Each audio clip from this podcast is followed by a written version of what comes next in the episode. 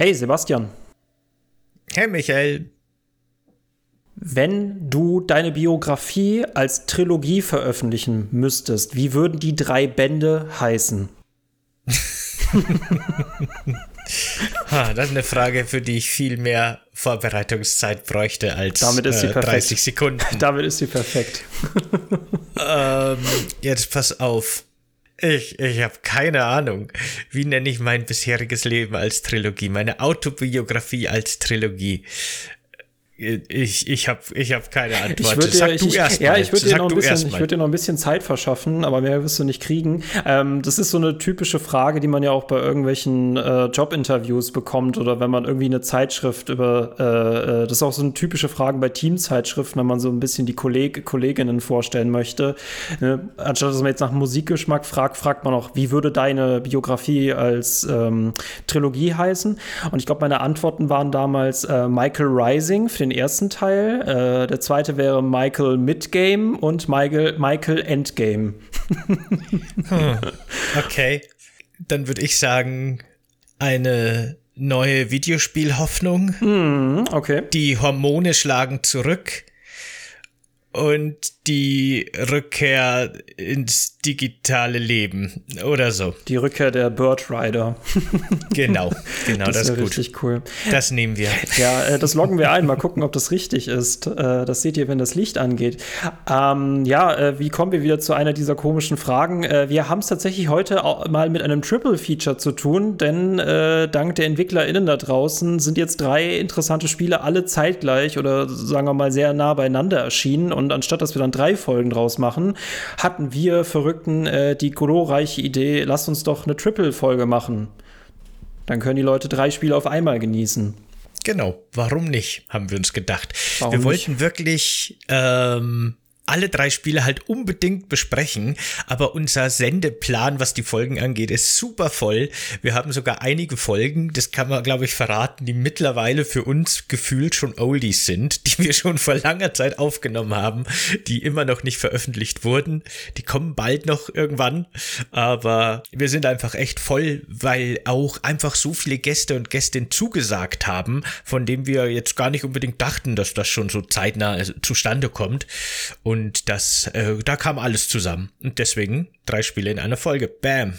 Ihr seht, wir sind auf dem Weg nach oben, geradeaus, um die Kurve, was auch immer. Also auf jeden Fall sind wir auf dem Weg. Ähm, ja, äh, welche Spiele werden heute angekündigt und ihr, also beziehungsweise besprochen und äh, über die ähm, Timesteps unten könnt ihr dann halt jeweils halt zum jeweiligen Spiel springen, falls euch eins nicht interessiert oder zwei nicht interessieren. Wir besprechen heute Scorn, wir besprechen heute A Plague Tale Requiem und wir besprechen auch Mario plus Rabbits Sparks of Hope. Ähm, uns ist aufgefallen, dass wir eigentlich gerade einen ziemlichen Halloween-Monat haben mit so viel Horrorspielen. Deswegen, da passen Scorn und Plague Tale ganz gut rein. Was Mario und Rabbits hier machen, weiß ich auch nicht, aber hm, thematisch weicht das ein bisschen ab. Aber es gibt ein paar Hasengegner, die sind schon ein bisschen gruselig. Ja. Also kann man schon, kann man schon argumentieren, ob das nicht doch ein Halloween-Spiel ist. Der Schwierigkeitsgrad ist manchmal echt Horror. Also, ja, nee, deswegen. Äh, das passt eigentlich ganz gut. Äh, da hier alles an dieser Triple-Folge irgendwie Triple, Triple, Triple besonders ist, äh, würde ich sagen, äh, ich bin mal gespannt, was die Kuchenfrage jetzt bringt. Äh, Sebastian, welchen Kuchen hast du für diese drei Spiele oder auch nur ein Spiel mitgebracht?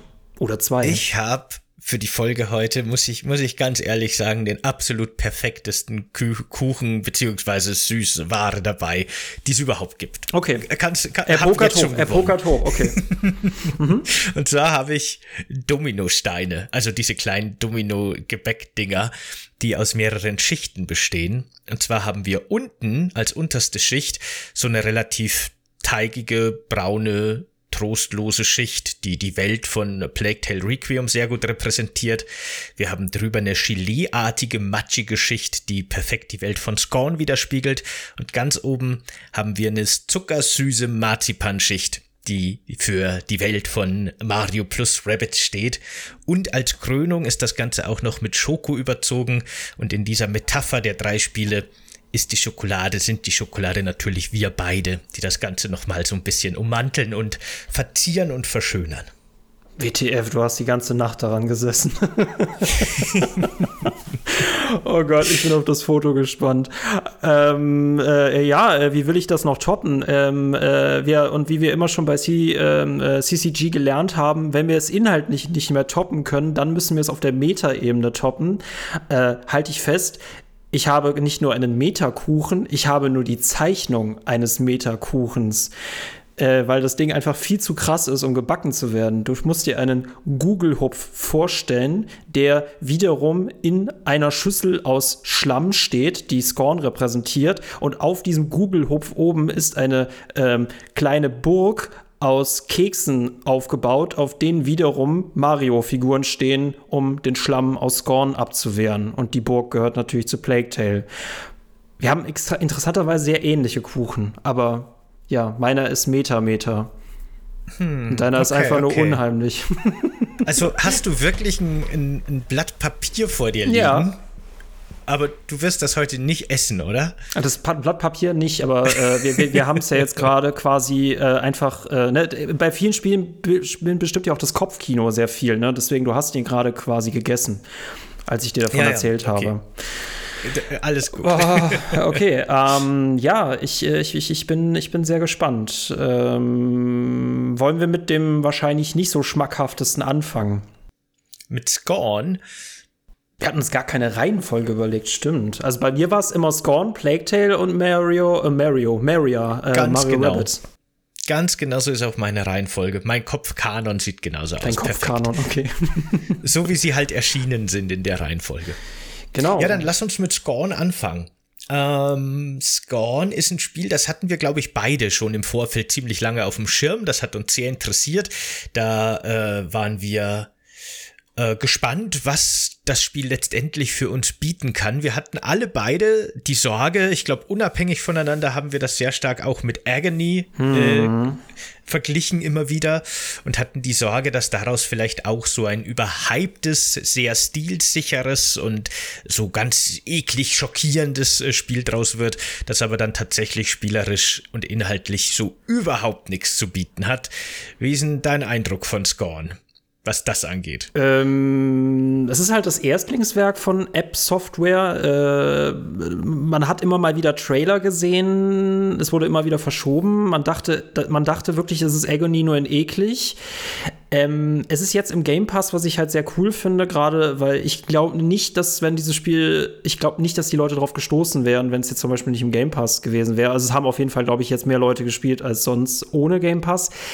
Ähm, Scorn ist halt, das kann man sich halt ganz gut vorstellen, das basiert quasi auf dem Kosmos von äh, H.R. Geiger, also dem Alien-Schöpfer schlechthin. Ähm, ja, und ihr werdet in eine trostlose, brutale grausame Welt geworfen als Alien. Ich kann dir das so erklären. Also erstens, ich habe noch nie einen Alien-Film geschaut. Ich habe nur den, ich kenne nur den Trailer äh, von Alien vs. Predator von 2004, der ein bisschen trashig war. Aber als ich dieses Spiel gespielt habe, habe ich mich so gefühlt, als würde ich auf irgendeinem Konzertgelände von irgendeiner Metal-Band sein. Ich würde auf ein Dixie-Klo gehen und ich würde durch dieses Dixie-Klo in den Untergrund fallen und dann in einer Welt mich wiederfinden, aus der ich ganz schnell wieder raus möchte. Das ist, glaube ich, so mein erster Eindruck zu Scorn. Hm. Äh, ich finde es erstens ganz interessant, dass du auch den Englisch aussprichst, den Künstler H.R. Geiger. Das habe ich nämlich letztens in einem Video von mir auch gemacht und wurde darauf hingewiesen, dass der, was ja auch stimmt, Schweizer ist und dass der halt einfach Giga heißt. Nein. Aber ich glaube, ich habe in meinem Leben einfach zu viele Alien-Dokus gesehen, die natürlich alle auf Englisch waren, wo er natürlich immer Geiger genannt wird. Das hat sich bei mir so eingebrannt. Aber soll man HR Giga sagen oder nur Giga? Es klingt alles komisch. Ich hatte mich echt darauf vorbereitet, dass ich sage, ich spreche es Englisch aus, damit ich es richtig ausspreche, aber jetzt ist der Typ auch noch Schweizer. Naja, gut, HR hm. Geiger. Äh, Giga, HR Giga, Mann, das ist so schwer. Genau. wie, auch, wie auch immer. und, und, zweitens muss ich echt sagen, hat es mir einen kleinen Stich versetzt, als du gesagt hast, du hast nie die Alien-Filme gesehen, nur den Alien vs. Predator-Teil, äh, Trailer. Trailer. Weil der Abfall von der Originaltrilogie hin zu Alien vs. Predator ist, ist mir fällt, mir fällt nix ein. Das ist ungefähr so wie der Unterschied zwischen Silent Hill 2 und Scorn. äh, ich ich, ich habe immer gehört, dass äh, man die Alien-Filme geschaut haben sollte, aber ich habe es bis zu dem Zeitpunkt gerade nicht geschafft. Ähm, ja, aber äh, äh, danke auf jeden Fall dafür den Hinweis. Da habe ich auch noch eine andere Hausaufgabe. Die würde ich mir wirklich anschauen. Vor allem den, den, den zweiten Teil äh, sollte man schon gesehen haben und der erste den auch. Und den dritten, den finde ich auch nicht schlecht, aber der muss nicht mehr unbedingt sein. Aber gut, genug von Aliens. Wie fandest du äh, das mit dem Dixie-Klo? ja, ähm, ich muss ganz ehrlich sagen, ich fand Scorn ehrlich gesagt gar nicht so eklig. Ich fand's interessant und faszinierend und natürlich auch ein bisschen morbide und so, aber ich fand's jetzt gar nicht so abstoßend irgendwie. Es ist halt alles sehr fleischig und im Grunde besteht die ganze Welt, wie das halt bei diesen Giga-Zeichnungen üblich ist, äh, aus ja Körperteilen oder oder sieht zumindest aus wie Knochengerüste, die mit Haut überspannt sind. Alles sehr ledrig, sehr fleischig. Aber Ekel ist bei mir ehrlich gesagt nicht wirklich aufgetreten. Bei mir schon. ab, ab Sekunde eins. ja, im Grunde ist Ekel bei mir höchstens beim Game Design aufgetreten. Dazu kommen wir noch, ja, ja. in der ersten Hälfte des Spiels. Genau, weil ich finde, wenn, ich weiß nicht, willst du noch was über den Stil reden? Weil ansonsten würde ich schon zum ersten Rätsel übergehen. Ach so, äh, das finde ich auch sehr interessant, ähm, weil das ist ein ähnliches Spiel, was für mich auch so ein Problem wie bei Stray darstellt, ähm, weil es für mich tatsächlich auch wieder so eine Frage ist, was ist das eigentlich für ein Spiel? Ne? Wir haben es streng genommen, wir haben, wir haben Shooter-Elemente drin, wir haben einen Walking Simulator. Ich finde aber auch hier, äh, wie es bei Stray halt das Genießen der Welt und das Genießen der Katze war, ist es hier quasi das Anführungszeichen, das Genießen halt dieser Welt. Und ich finde, das ist so ein typischer, man kann auch sagen, das ist so ein Screenshot-Generator, weil man möchte quasi immer stehen bleiben, äh, die Kamera zücken, sich wegdrehen und einfach auf knipsen, weil es sieht unglaublich geil aus, aber es ist auch unglaublich verstörend. Also ich habe noch nie das Gefühl gehabt, so schnell aus einem Spiel entkommen zu wollen.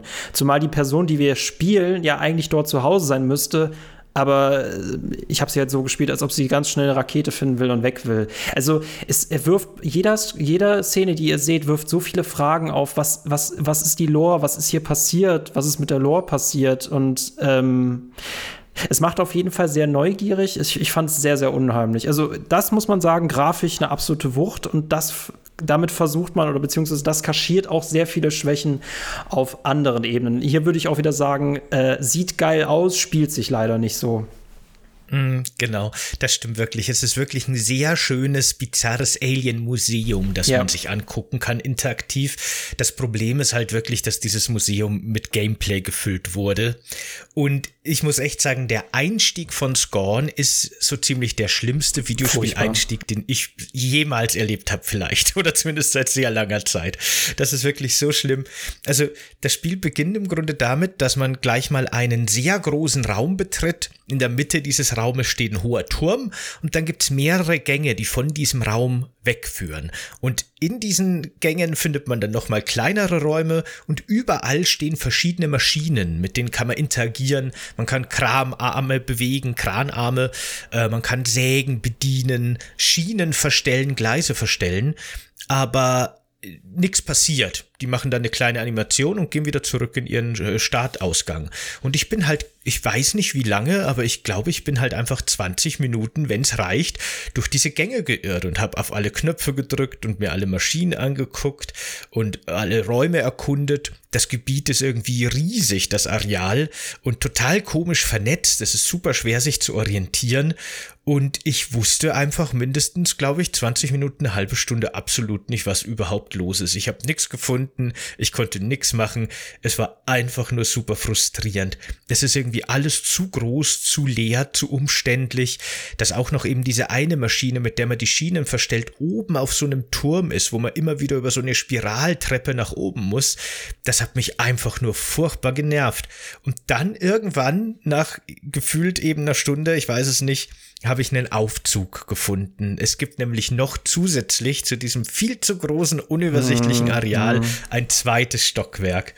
Und da habe ich mir echt gedacht, meine Güte, das Map-Design und die Spielerführung und ne, das ist all over the place in dem Spiel. Das ist komplett verwirrend und einfach nicht, nicht schön gemacht.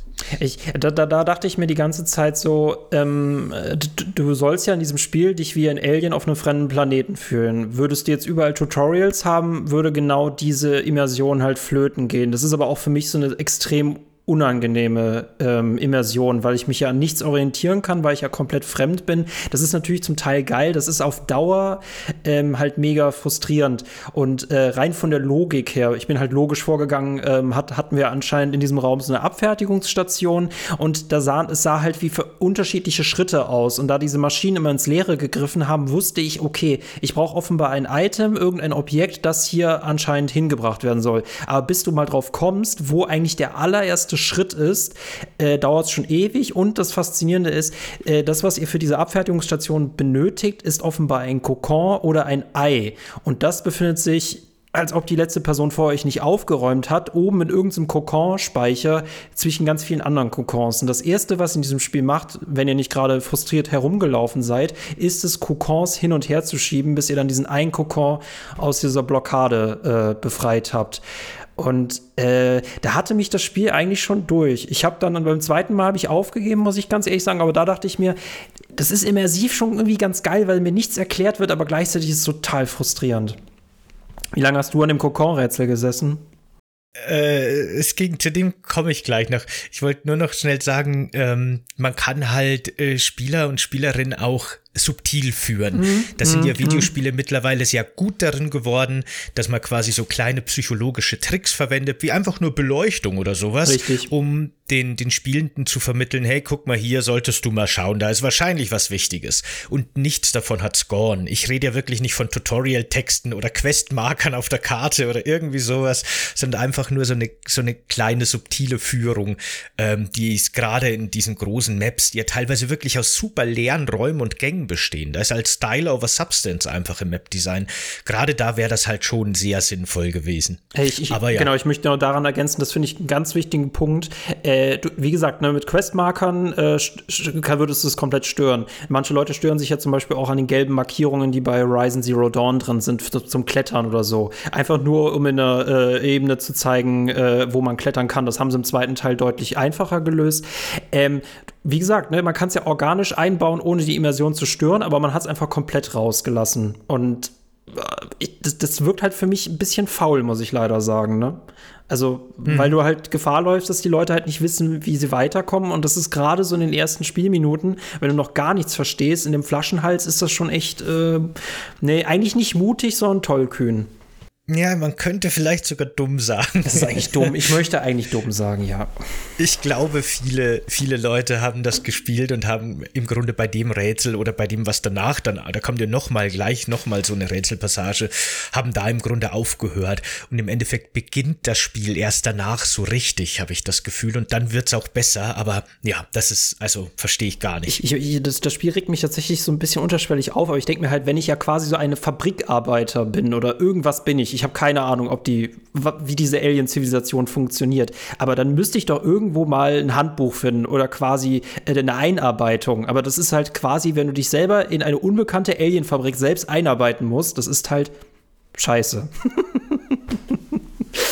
ja, genau. Mhm. Ja, und zu diesem Schieberätsel, da habe ich mir nämlich auch gedacht, da fährt man dann eben im Aufzug hoch, dann ist da nochmal ein unnötig großes Areal und am Ende dieses unnötig großen Areals findet man dann eben so eine komische Schieberätselvorrichtung und da muss man dann in so einem Gitter im Grunde mit mehreren Punkten muss man eben die einzelnen Kokons oder Eier, die da so angeordnet sind, so rumschieben, damit man die beiden, die leuchten, der Reihe nach zu dem einen Punkt bringen kann, wo der Kran sie dann nach unten heben kann, zu dieser Verarbeitungsmaschine. Genau. Und auf das war ich ehrlich gesagt nicht vorbereitet. Ich habe im Vorfeld schon gehört, dass das jetzt schon auch eher ein Rätselspiel ist und weniger ein Shooter. Aber an der Stelle habe ich mir echt gedacht, ich bin jetzt hier in der Giga Edition von Candy Crush gelandet. Das war irgendwie so ein Immersionsbruch für mich auch. Und also so ein hartes Schieberätsel in dieser abs abs obskuren und seltsamen, bizarren Alien-Welt fand ich ganz, ganz komisch das fand ich ganz seltsam. Ich meine, gut, das erkennt man ja wieder, ne? Das erkennt man ja wieder aus anderen Spielen. Das ist ja zumindest das eine Vertraute, was ich mitbringen kann, um dieses Spiel zu verstehen. Und da muss ich auch sagen, da haben sie ja auch mit Licht gearbeitet, weil du ja siehst, dass zwei Kokons halt leuchten und der Rest ist halt komplett schwarz. Und das, äh, das, das Rätsel erklärt sich halt sehr, äh, sehr, äh, sehr schnell. Und in diesem Rätsel Kosmos fand ich es auch irgendwie noch witzig, da hatte ich noch irgendwie Kontrolle. Was ich am schlimmsten bei Scorn finde, ist, wenn du nicht weißt, wo du hin musst, was du machen musst und wo du was machen musst. Also wenn du drei Variablen nicht hast und erstmal wieder nur damit beschäftigt bist, dich nicht zurechtzufinden. Es ist, äh, mhm. nee, und das wurde nach dem Kokon-Rätsel eigentlich nur noch schlimmer. also direkt nach dem Kokor-Rätsel, nachdem man dieses Schieberätsel gelöst hat, kommt ja, finde ich, erstmal eine relativ coole Passage. Da hat es mich dann wieder ein bisschen abgeholt, weil da stellt sich dann eben raus, auf der Rückseite von diesem komischen eierförmigen Ding befindet sich eine humanoide menschliche Gestalt, die so ein bisschen eingewachsen ist in dieses Kokor. Und mit dieser Gestalt fährt man dann eben über diese Fertigungsanlage. Die wird in so einen Karren gesetzt, wie so ein Kinderwagen. Mhm. Und dann schiebt man das Ding von Station zu Station. Und dieses Wesen ist zwar, hat zwar einen ausgewachsenen humanoiden Körper, aber wirkt sehr kindlich, finde ich, sehr unbeholfen. Ähm, es gibt ja an der Stelle dann auch zwei Möglichkeiten, was man mit diesem mit diesem Kind macht, mit diesem Baby macht. Was ist denn bei dir passiert? Was hast denn du gemacht? Mhm. Weil ich meine, das ist ja auch ein bisschen zufällig, weil man kann es nicht wirklich vorhersehen. Aber was war denn deine Version? Ich hatte ein schlechtes Gewissen, weil ich auf YouTube gesehen habe, was man noch machen kann. Und das habe ich nicht gemacht. Ich habe das Kind wirklich in den Knacker reingelegt, wo auch alle anderen leeren Kokons drin waren. Und dann wurde dieses äh, Kind oder was auch immer wurde getötet und ich konnte halt den Arm mitnehmen. Ich weiß, dass man auch was anderes machen kann. Äh, hast du das andere gemacht? Gemacht oder hast du das Kind auch knacken lassen? Nee, ich habe auch diesen, diesen komischen Eislöffel benutzt, um das so rauszulöffeln oh, aus seinem Kokon. Ja. Und dann wird es einfach weggeworfen. Wir sind zwei Minuten in diesem Spiel. Nee, Quatsch, wir sind schon eine Stunde in diesem Spiel drin. Ne? Und das, wir, wir, wir bringen ein, ein Alien-Baby um. Okay. Ja. ähm, das ist aber auch, ich, ich schätze einfach mal, das haben vermutlich die meisten gemacht, weil das sind ja quasi im Grunde drei verschiedene Maschinen in einer Reihe angeordnet, mit so, mit so Schienen, die man verstellen muss. Und ich dachte, ich muss jetzt quasi erst zu diesem Löffel und dann zu der Säge. In Wirklichkeit ist es aber eine Entweder-Oder-Frage. Aber auch das erklärt einem das Spiel nicht. Ich meine, das will ich dem jetzt nicht vorwerfen, aber ja. Ähm, tatsächlich, wenn man es zur Säge bringt, dann wird dieses Kokon auf der Rückseite aufgesägt und dieser, dieser humanoide, diese humanoide Gestalt wird befreit.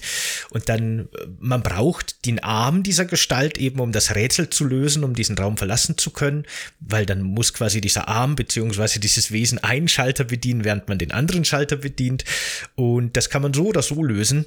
In beiden Fällen ist es aber nicht sehr schön, weil man behandelt auch diesen geschlüpften Menschen dann, diese geschlüpfte humanoide Gestalt sehr grob, würde ich mal sagen. Der fällt immer wieder um, weil er nicht gut laufen kann und dann wird er halt zu den einzelnen Stationen gezerrt und ihm werden Apparaturen an den Arm gemacht, damit er diese, diesen Türschalter bedienen kann. Das ist schon alles mit sehr viel Gewalt und ja, sehr respektlos und sowas äh, dargestellt. Das ist auch, auch das andere Ende ist nicht schön, sich anzusehen oder die andere Variante.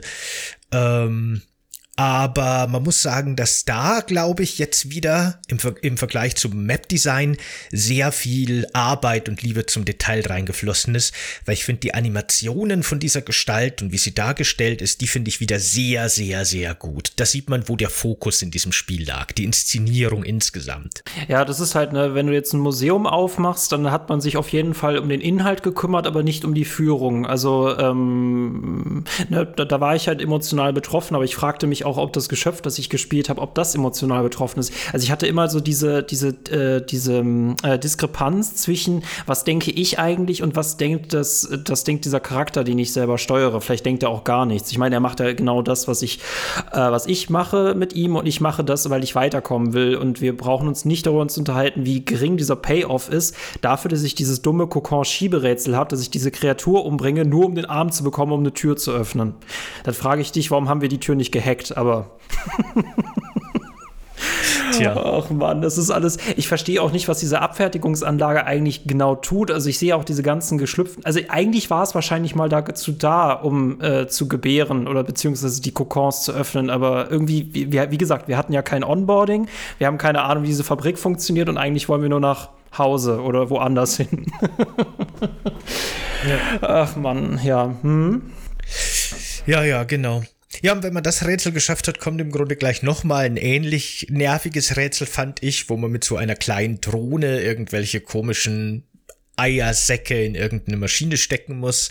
Auch da muss man wieder über sehr viele vernetzte Gänge zu irgendwelchen Räumen und da irgendwie interagieren.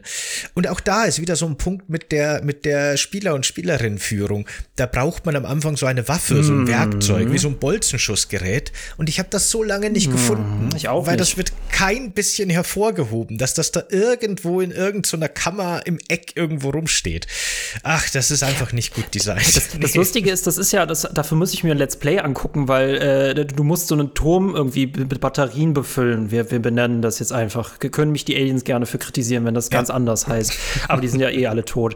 Ähm, und das Lustige ist, man hat am Anfang nur eine Batterie, die man reinmacht und dann öffnet sich quasi im Hintergrund so eine Tür, äh, beziehungsweise so eine Rolllade, dass man auf eine Terrasse rausgehen kann, da kann man nichts machen. Bis du darauf kommst, dass du erstens mehr Batterien brauchst, darauf musst du nicht kommen. Und äh, wenn du zurückgehst in den Raum, dann kannst du auf ein Säulenterminal zugehen, das so sobald du drauf zugehst, auch hochfährt. Aber du musst erstmal drauf zugehen, damit es sich überhaupt bemerkbar macht. Und wenn du dann diese komische weitere Apparatur hast, dann kannst du auch die anderen Batterien holen. Äh, dadurch werden aber irgendwelche anderen Viecher geweckt, die du dann mit deinem Werkzeug aber zerstören musst. Was dir aber auch nicht gesagt wird, ist, die feindlich sind. Du wirst hier erstmal sterben. Und da der Save Point unfair gesetzt ist, kannst du das gleich alles nochmal von vorne machen. Ja, und vor allem, weißt, das ist wieder so ein Punkt von, von schlechter Kommunikation einfach der, der Entwickelnden und der Spielenden hier, weil wenn man die erste Batterie in diese Säule einsetzt, dann fährt im Hintergrund so ganz, ganz stark in Szene gesetzt so ein metallischer ja, die Vorhang nach ja, genau. Genau. Mhm. Und ich dachte mir die ganze Zeit, okay, jetzt ist da ein neuer Weg frei mhm. geworden, weil sonst würden wir das nicht so deutlich präsentieren. Und dann habe ich die ganze Zeit versucht, irgendwie da rauszukommen und da rumzukommen. Gibt es da noch irgendwo Wege? Kann ich da hoch irgendwie? Das sieht auch so aus, als wäre da irgendwie so, ein, so eine Galerie oben irgendwie, wo man hin könnte. Aber es geht halt nicht. Du musst halt ganz an den Anfang zurück, wo du irgendwo in so einer Nische dieses blöde Werkzeug findest. Und das ist einfach nur frustrierend. Vor, ganz schlimm. Vor allem lustig, äh, das ist noch nicht mal relevant, was du da gerade tust, weil ähm, ich, ich glaube, man macht ja diese Rolllade oder diese Terrassentür oder was auch immer das ist, das macht man ja nur hoch, damit man zu einem späteren Zeitpunkt wieder reinkommt. Aber das hat in dem Moment überhaupt keinerlei äh, Funktion. Ähm, und da muss ich mir sagen, da können sie die Welt ja so schön strukturiert und so schön designt haben. Das bringt halt nichts, wenn man sich absolut nicht darin zurechtfindet. Und äh, das wirkt manchmal, denke ich mir, ist es Absicht gewesen? Und das kann ich mir bei der Frustration irgendwie nicht vorstellen, vor allem, weil äh, erst dachte ich, als ich das getestet, dachte ich mir, okay, das ist wahrscheinlich wieder nur mein Problem, weil ich zu faul bin, mich mit der Welt auseinanderzusetzen. Aber wenn du auch das Gefühl hast, dann, nee, dann, nee, dann haben die, haben die Mist gebaut. Ähm, was ich da interessant finde, der, Payoff dieses Rätsels, und wenn man jetzt alle Batterien eingesetzt hat, dann fliegt diese Anlage in die Luft und alles wird überschwemmt von irgendeinem Gel. Und das muss ich sagen, die nächsten Minuten sind mal wieder richtiger, schöner Giga-Porn. Also, das ist wirklich sehr beeindruckend, ähm, bis ich dann wieder dieses Spiel spielen muss und wieder keine Ahnung habe, was ich tun muss. Also mir ging es tatsächlich so, dass ab dieser Stelle, wenn man dieses zweite Rätsel hinter sich gebracht hat, ab da kam ich tatsächlich relativ zügig voran. Ich hatte irgendwie das Gefühl, das Spiel wird ab der Stelle ein bisschen linearer. Äh, ein, zwei Mal hatte ich wieder Passagen, wo ich mich komplett verlaufen habe und ich wusste wieder nicht, was das Spiel von mir will gerade bei so einem Schalterrätsel, wo man irgendwie so eine riesige weiße Blobgestalt irgendwie umkreisen muss, um, um Öffnungen in ihrem Körper zu öffnen, da habe ich den letzten Schalter ewig nicht gefunden. Also immer wieder ist es ein Problem von, äh, es ist zu groß und zu leer und zu unübersichtlich. Aber ab da fand ich das Spiel insgesamt ein bisschen besser. Äh, da werden dann auch die ersten Gegner eingeführt. Ich glaube, das bringt auch noch mal so ein bisschen eine andere Dynamik in das Spiel, weil eben die Räume nicht mehr ganz so leer und langweilig sind. Also ich meine, schön sind sie ja, ja, aber inhaltlich einfach leer und langweilig. Sondern hier gibt's halt dann wirklich eine Gefahr, gegen die man sich verteidigen muss. Aber auch da, auch was das Shooter-Gameplay angeht, ist das Spiel halt wirklich einfach nicht besonders gut. Weil ich meine, okay, Rätsel sind im Fokus, das will auch kein Shooter sein, ist okay, aber muss es wirklich ungefähr drei Sekunden dauern, bis mein Charakter seine Waffe auf die Gegner richtet, wenn ich die, die, die linke Schultertaste drücke? Muss das wirklich so lange dauern? Ich kann auch nicht einfach so aus der Hüfte schießen. Man muss erst zielen, bevor man schießen kann. Es dauert ewig. Und dann hat man dieses Bolzenschussgerät als Startwaffe, von dem wir schon geredet haben. Und mit dem kann man zweimal schießen, also zweimal den Bolzen, Bolzen rausfahren. Und dann dauert es eine unbestimmte Zeit, die einem nirgends angezeigt wird. Eine Nachladezeit. Es gibt aber keinen Indikator. Die Waffe raucht nicht oder glüht oder hat irgendeine, irgendeine Anzeige. Es dauert einfach nur bis man wieder damit schießen kann. Man hat keine Ahnung, wie lange. Und in irgendwelchen Kämpfen, während man ein Monster umkreist, das auf einen Säure spucken will, ist das einfach nur super lästig und super nervig. Äh, und auch hier habe ich mir wieder gedacht, was soll das? Warum? Warum gebt ihr mir nicht wenigstens irgendeinen Indikator, ob ich die Waffe jetzt gerade benutzen kann oder nicht? Mm, tja. Ne, deswegen, da treffen halt extrem viele Sachen aufeinander, schlechte Speichermöglichkeiten, also unfaire Speicherstände, äh, Speicherslots gesetzt. Dann, dass die Waffe so lange nachbraucht, sie gibt keinen Indikator, diese Feinde äh, können dich relativ schnell töten, es spielt sich auch alles so träge. Ähm, ich muss ganz ehrlich sagen, ich hatte äh, tatsächlich nachdem äh, ich schon wieder nicht mich zurechtgefunden, ich habe die Shooter-Passagen habe ich noch nicht mal erreicht. Ich habe danach schon äh, quasi aufgegeben, weil ähm, und mir danach auch alles angesehen äh, per per Gameplay, aber per Gameplay Walkthroughs, aber es ist halt wieder, es ist sau cool zum Ansehen. Es hat auch unglaubliche Atmosphäre und das würde in einem Film auch nicht so gut funktionieren wie nicht hier, aber ähm, ja. Ne, wenn du Shooter-Passagen drin hast, dann machst du sie wenigstens interessant, sonst kannst du sie auch draußen lassen. Mhm. Ah. Die Shooter-Passagen dienen in dem Spiel anscheinend auch eher so ein bisschen als Rätsel. Mhm. Es geht meistens eher um das Munitionsmanagement. Oft versperrt irgendein Gegner den Weg, so ein enger Gang, du musst durch und da steht einer von diesen ganz großen Gegnern, der dich wegrammt, wenn du hin willst und dann musst du halt erst in die Kammer an der anderen Seite der Map, damit du da die Munition für mhm. die Shotgun kriegst, unter Anführungsstrichen. Das Waffendesign dagegen ist wieder total cool, muss ich sagen. Das hat mich total an ähm, Existenz, glaube ich, heißt der Film erinnert. Ich weiß nicht, heißt der wirklich so? So ein Film mit so einer organischen Konsole, die man sich über die Wirbelsäule irgendwie anschließt und dann ist man in so einer virtuellen Welt. Ich glaube Existenz. Ja, ihr wisst schon, was ich meine. Mhm. und da gibt es so eine Szene, da baut sich quasi auch ein so der, der, der Hauptcharakter aus so Fischknochen. Der isst quasi so einen mutierten Fisch und aus den Knochen baut er sich so eine organische, schleimige Waffe. Daran hat mich die Scorn-Waffe ganz stark erinnert. Man hat da auch immer quasi den gleichen Kolben in der Hand und ändert vorne die Aufsätze und dann zieht der Charakter das immer so ab mit so einem schleimigen, flutschigen Geräusch und steckt das andere drauf. Und auch beim Nachladen äh, werden da irgendwie so goldene Knochenfragmente oder Zähne oder was auch immer das ist in die Waffe, in das Fleisch der Waffe so reingedrückt. Das ist wieder total schön animiert, total stylisch und echt cool auch, aber die Benutzung halt. Ich musste vor allem auch an das erste Prey denken. Da hatte man ja auch mit Alien-Waffen zu tun gehabt, aber mit denen konnte man halt auch irgendwie einfach besser umgehen. Die waren auch gut designt. Äh, ja, man muss zu Scorn sagen, die Waffen sind halt gut designt, aber damit zu schießen macht halt keinen Spaß. Was ich interessant finde, manche Gegner muss man nicht umbringen. Die können sogar, wenn man sie in Ruhe lässt, hauen die von selber ab. Das gilt aber auch nicht für alle Gegner. Ähm, es ist nicht, es ist für Scorn ist für mich, ich bin echt gespannt, was du noch so zum Ende sagst, weil das war letztendlich für mich noch das Interessante, also das für mich noch interessantere, wie endet dieses Spiel eigentlich, wann klärt es sich auf, aber es ist nicht wie Agony, aber es ist auch nicht so krass weit weg von Agony, muss ich persönlich sagen. Ich würde auch sagen, die beiden spielen in derselben Liga aber die machen die gleichen Fehler, haben den gleichen Ansatz auch vom Design her und so weiter. Innerhalb dieser Liga ist aber, finde ich, Scorn sehr viel besser als Agony. Da liegen schon noch mal Welten dazwischen, finde ich. Aber ja, der Vergleich ist schon naheliegend auf jeden Fall. Das muss ich auch sagen. Ja, ähm, das Ende. Ich weiß nicht, wie wollen wir es denn heute mit dem Spoiler-Part machen? Da haben wir im Vorfeld jetzt gar nicht drüber geredet. Machen wir drei kleine Spoiler-Parts oder ich werde bei Plague Tale nicht großartig was spoilern. Äh, bei Mary Rabbits kannst du nicht wirklich spoilern. Das, das musst du äh, wissen. Ja. Ähm, ja, können, dann ja, lass uns hier einen kurzen Spoiler-Part machen. Ja. Oder, oder lass uns einfach über das Ende reden, ohne wirklich was zu verraten. würde ich sagen. Okay, also aber genau beantworte mir nur Passage. eine, genau beantworte mir den anderen nur eine Frage, da du es ja wirklich erlebt hast und nicht nur gesehen habe. Ist ist das Ende eine Belohnung dafür, dass man diesen sechsstündigen Albtraum überlebt hat? Ich habe so ein bisschen das Gefühl gehabt, das stimmt. Das Spiel wird wirklich, das beginnt mit den absolut schlechtestem, was es zu bieten hat und wird dann tatsächlich, finde ich, immer besser und besser. Der Mittelpart war dann schon irgendwie okay, der hat sogar ein bisschen Spaß gemacht und der Schluss war, finde ich, richtig, richtig cool.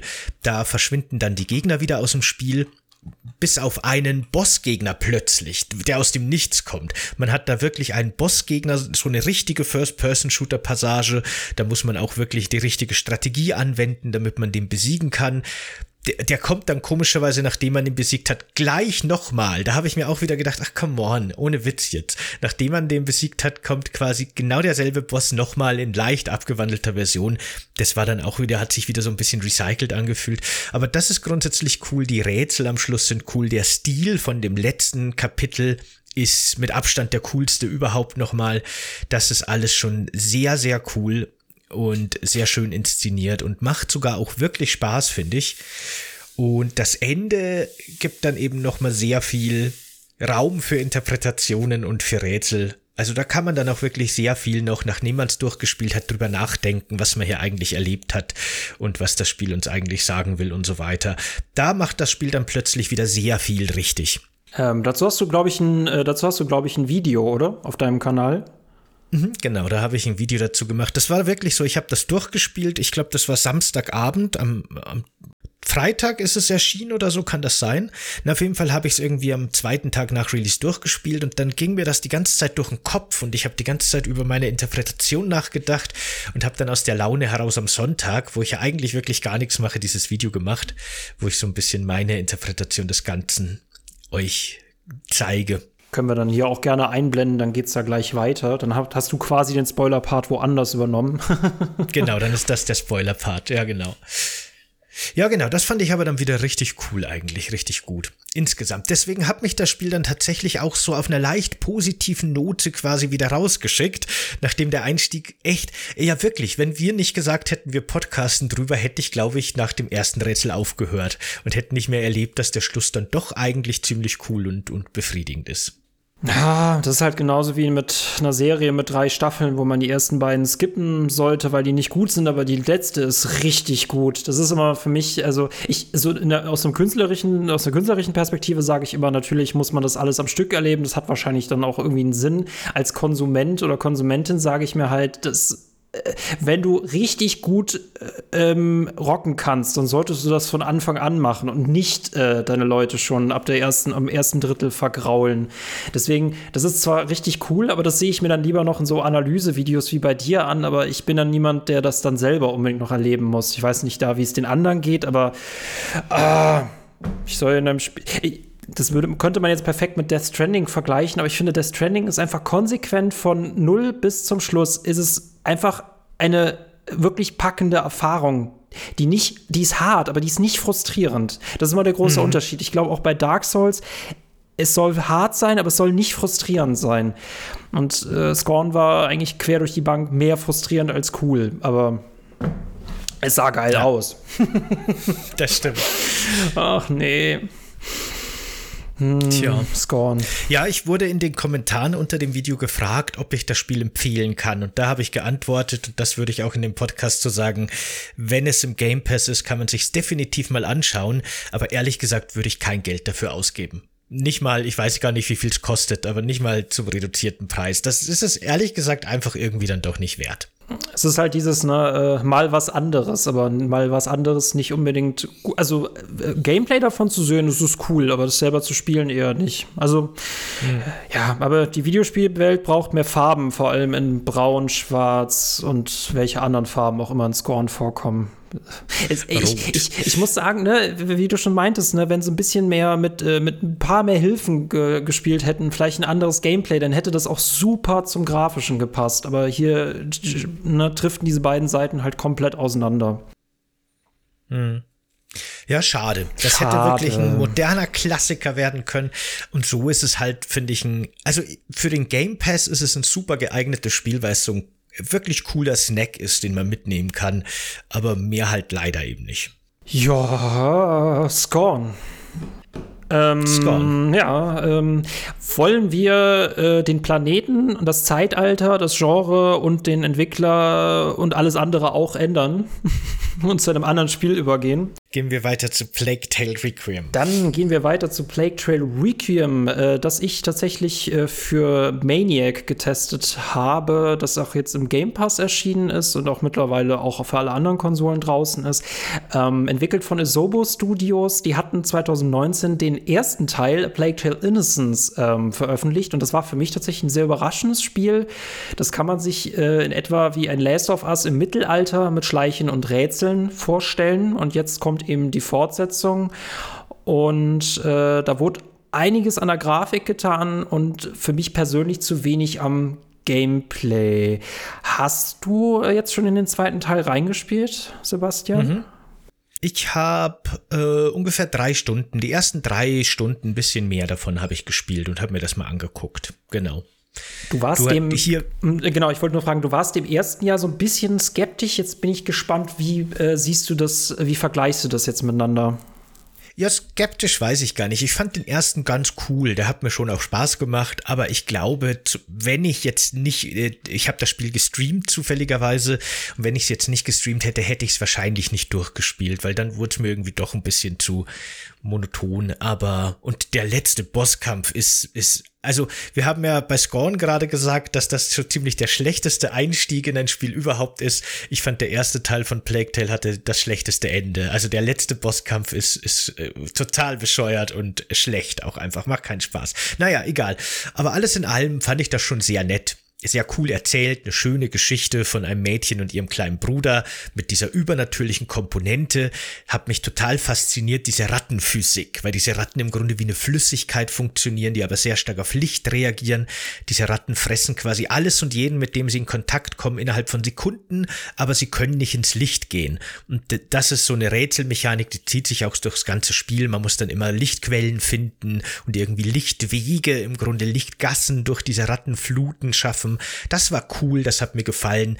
Die Schleichpassagen gegen die menschlichen Gegner fand ich dann immer ein bisschen frustrierend oder ein bisschen nervig oder langweilig, aber alles in allem ganz nett. Und jetzt habe ich den zweiten gespielt. Ich habe jetzt nicht viel erwartet, aber im Endeffekt habe ich das Gefühl von den drei Stunden, die ich jetzt gespielt habe, dass es genau wieder so anfängt und so weitergeht wie im ersten auch schon.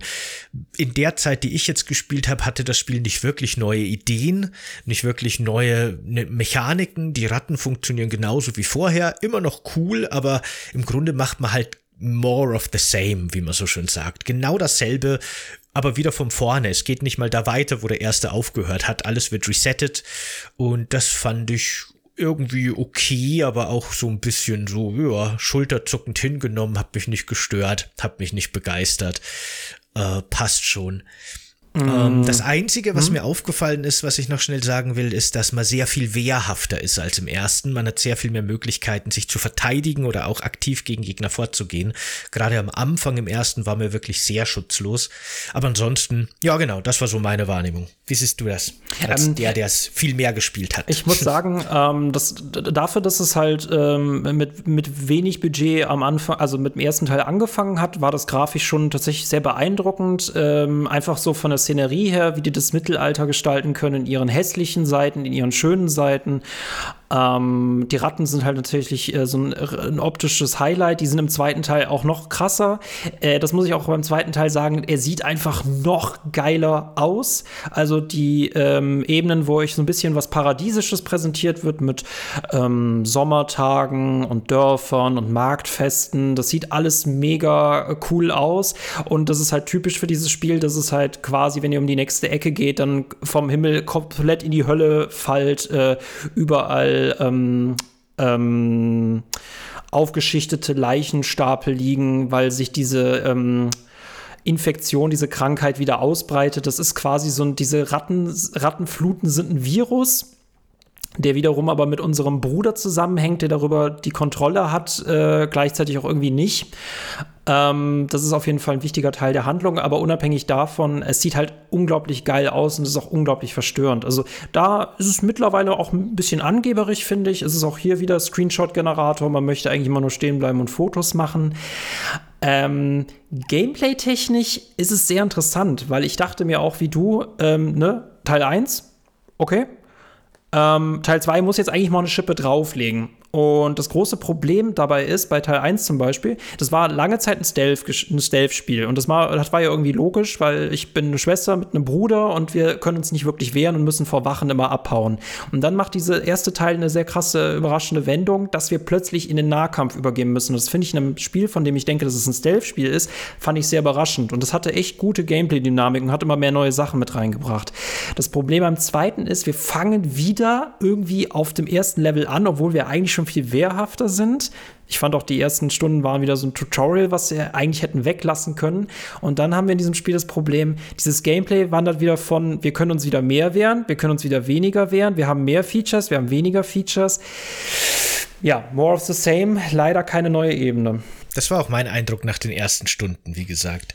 Der, das Rätseldesign ist wieder, wie im ersten, eigentlich echt ganz cool und abwechslungsreich. Die wechseln auch immer wieder zwischen so Lichträtsel, Rattenpassagen und Wachen und irgendwie durchs Feld schleichen Passagen und dann sogar jetzt mal Kampfpassagen.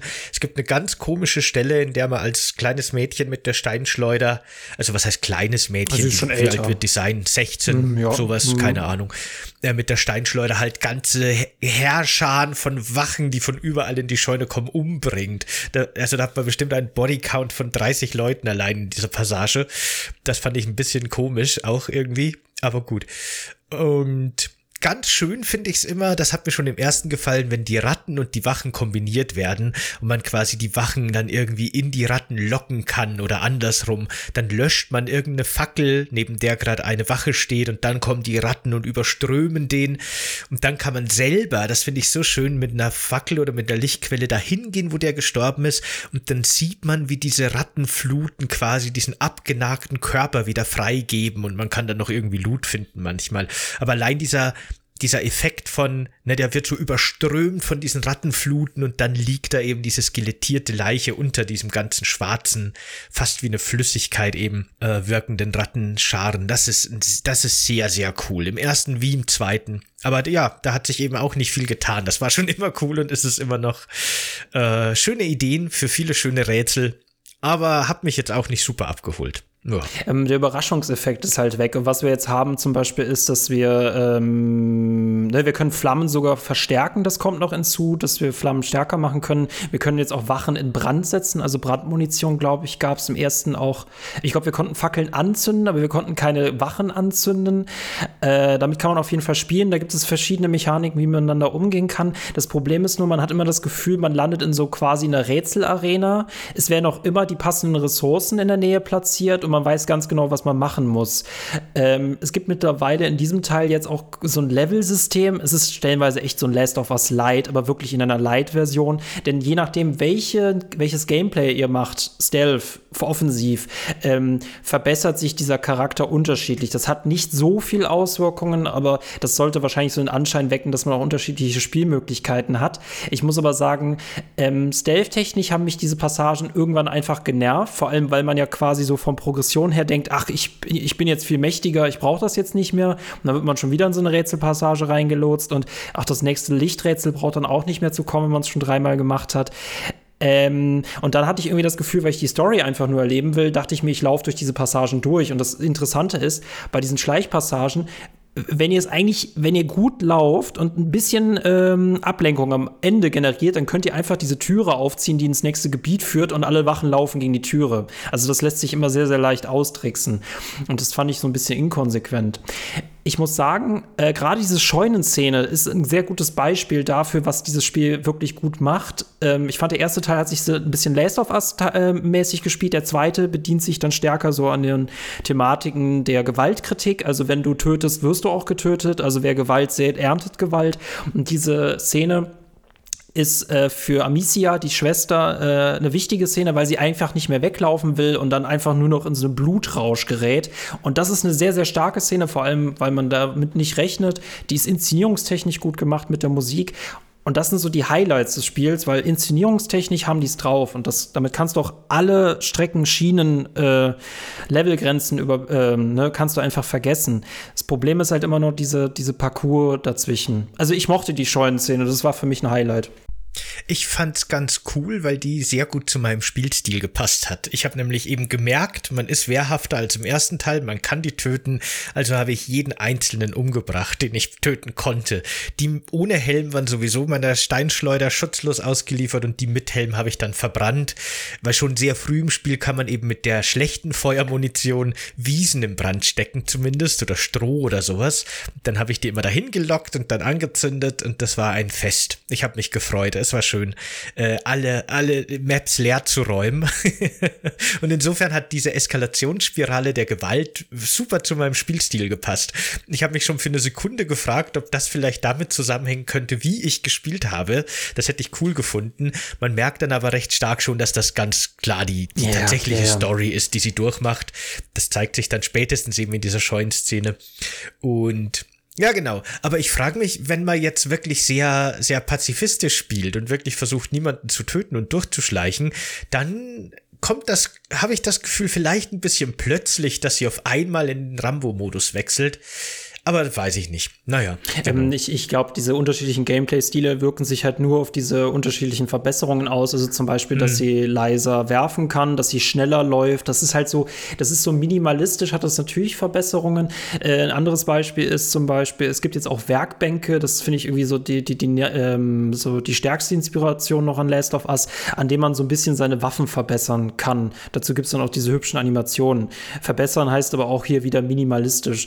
Äh, es ist ein sehr lineares Story-Spiel und diese Schleichpassagen sind dann immer sehr, ähm, die waren im ersten, fand ich immer noch sehr, ähm, äh, da hatte man noch dieses Survival-Gefühl, weil man auch mal von Ratten umzingelt war und auch immer von Leuten.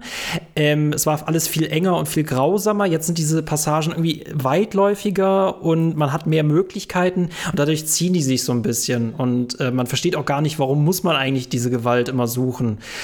Ähm, für mich bleibt wirklich das Stärke, das Starke die Story. Ähm, wir haben mittlerweile die Rattenplage aus dem ersten überlebt, haben sie aber quasi, ist es immer noch nicht vorbei. Wir müssen immer noch quasi ein Heilmittel dafür finden. Und dieser Bruder, der Hugo oder Hugo, ähm, träumt von einer, äh, träumt von einer Insel, wo er sich offenbar heilen kann. Und diese Insel suchen wir dann. Das ist quasi wieder die Story für diesen mittelalterlichen Roadtrip. Ähm, ich verstehe es trotzdem nicht, dass wenn Amicia an, also Amicia läuft an einem Schwert vorbei, denkt, kommt aber nicht auf die Idee, das Schwert hochzuheben und mit dem Schwert zu kämpfen. Sie braucht natürlich ihre Schleuder. Aber sobald sie mal irgendwo eine Armbrust begegnet, dann fängt sie natürlich an, jetzt eine Armbrustschützin zu sein. Ähm, auch wenn die Munition sehr selten ist und man dieses Gameplay auch irgendwie wieder vernachlässigen kann das hätte anstatt ein bisschen Verbesserungen, hätte es einfach noch einen Schritt weiter machen können. Ich hätte mich über Reitpassagen oder sowas gefreut. Es hätte ein bisschen mehr Möglichkeiten oder ein bisschen weniger linear sein dürfen. Ja, da gibt es ja wirklich mit den Waffen, ne? Das habe ich mir auch gedacht. Da gibt es ja eine Passage, da wird man gefangen genommen und einem wird die Schleuder abgenommen. Also wirklich eine Passage, in der man dann tatsächlich komplett wehrlos ist. Und dann kommt man in so einen Lagerraum, wo man seine Schleuder suchen muss. Und dadurch sucht sie halt irgendwelche hm. Kisten voller Streitkolben und Schwerter und Dolche und sie sagt, ah, oh, meine Schleuder ist aber leider nicht dabei, nee. dann bin ich wohl wehrlos, kann ich wohl nichts machen, wenn die Wachen kommen. Und das ist halt wirklich dumm. Es ist, es ist auch eigentlich, das war, das war, das, das, das, das, das Lustige ist, das macht lore-technisch irgendwie noch Sinn im ersten, weil das einfach, die hat mit der Schleuder gespielt und dann musste sie als Waffe verwenden. Das finde ich interessant. Ne? Das Kindheitsspielzeug wird quasi zur, zur Waffe der Erwachsenen. Sie wird halt aus ihrer Kindheit rausgerissen. Äh, das hast du ganz oft, dieses äh, Motiv. Ähm, vor allem, weil die halt immer versuchen, wie Kinder noch zu spielen, bis sie dann wieder in ihrem Albtraum landen. Aber ich verstehe verstehe es im zweiten nicht, warum sie immer noch in ihrer blöden Schleuder äh, festhängt. Ich finde es dann cool, äh, wenn sie dann zur Armbrust drüber geht. Ähm, ah, es hat mit den Möglichkeiten, kann es irgendwie aus seinem Korsett aus Teil 1 nicht wirklich ausbrechen. Es kann natürlich ein bisschen schmackhafter gemacht werden mit noch mehr Inszenierung. Ich finde, Inszenierung ist hier sowieso so die kleine Geheimwaffe. Aber ja, wir spielen quasi nicht, wir spielen die Fortsetzung von Teil 1, als ob Teil 1 länger wäre, aber wir spielen nicht den neuen zweiten Teil, finde ich hat man das Gefühl. Ja, genau, das trifft ganz gut. Und auch die Handlung, die du ja schon angesprochen hast, ne? Da hatte ich nämlich auch das Gefühl, die haben zwar jetzt wieder eben diese mysteriöse Insel und die Frage ist, existiert sie wirklich und kann man ihn da wirklich heilen und wenn ja, warum und wie hängt das alles zusammen? Aber trotzdem fehlt, finde ich, dieser wirkliche Mystery-Faktor, den eben der erste Teil noch hatte. Ist ja ein häufiges Problem von so Spielen, die den ersten Teil auf so eine Mystery aufbauen, weil woher kommen die Ratten? Was wollen diese Ratten? Was hat Hugo für eine komische Krankheit? Wie hängt das alles zusammen? Das hat auch so einen Spannungsbogen gehabt, der dann auch wirklich in, in einer, äh, darin eskaliert, da hinein eskaliert, dass Hugo dann die Kontrolle über die Ratten erhält und plötzlich kann man wirklich dann Rattenschwärme kontrollieren und auf äh, Wachmänner hetzen und sowas. Das war dann schon irgendwie total cool und bizarr, aber eine coole Eskalationsspirale und das alles eben in so eine mysteriöse Story eingebunden, die sich nach und nach entblättert und im zweiten starten wir halt in dieser Welt mit all diesen Mysterien bereits aufgeklärt. Und da haben sie halt dann jetzt diese Insel als neuen Mystery-Faktor. Aber so richtig hat mir da auch so das, ne, dieses, diese Spannung gefehlt von der Story her. Vor allem, äh, er kann sie im ersten Teil kontrollieren und im zweiten Teil kann er sie wieder nicht kontrollieren. Das muss genau. er dann auch genau. erst wieder lernen. Denn man merkt so ein bisschen, sie wollten die Spirale vom ersten halt wieder verwenden und das geht halt einfach nicht. Und ich fand auch den ersten vor allem mit dieser Inquisition, die uns jagt. Und es gab diesen, äh, diesen Ritter mit, mit Helm, der so ein bisschen wie Darth Vader überall durchgelaufen ist. Und da, da wusste man schon, oh Gott, es wird einen richtig coolen Endgegner geben. Und auch dieser Papst oder Priester, was das auch ist von der Inquisition. Ich muss sagen, ich mochte den Endgegner aus dem ersten. Das das war ein sehr frustrierender Bosskampf, aber der war auch wieder inszenierungstechnisch sehr, sehr cool und auch nicht besonders lang. Ähm, Im zweiten haben wir jetzt schon wieder irgendeinen Ritter mit Helm, der rumläuft. Es, man merkt einfach sehr viele Parallelen. Man hat irgendwie nicht das Gefühl, so ein Feindbild zu haben, wo man halt wirklich so einen starken ja, so einen starken Bezug hat. Man weiß ja nicht, worauf man hinausläuft. Man wird einfach immer nur weitergetrieben, hofft möglichst auf wenig Rätselpassagen, hofft, dass halt storytechnisch viel passiert, ähm, weil man dieses Spiel dann halt am besten genießen kann. Ähm, es hat eigentlich keinen richtig roten Faden, der zweite. Das hat er noch weniger als der erste. Ja. Genau, das Gefühl hatte ich auch. Man geht halt immer von, also ich habe ja wie gesagt nur drei, vielleicht vier Stunden gespielt. Na, obwohl, stimmt, ich habe sogar noch ein bisschen länger dann gespielt. Hast du es eigentlich durchgespielt? Eigentlich hast du es auch Ja, genau, ah, ja, stimmt. stimmt. Der Abspann, jetzt erinnere ich mich.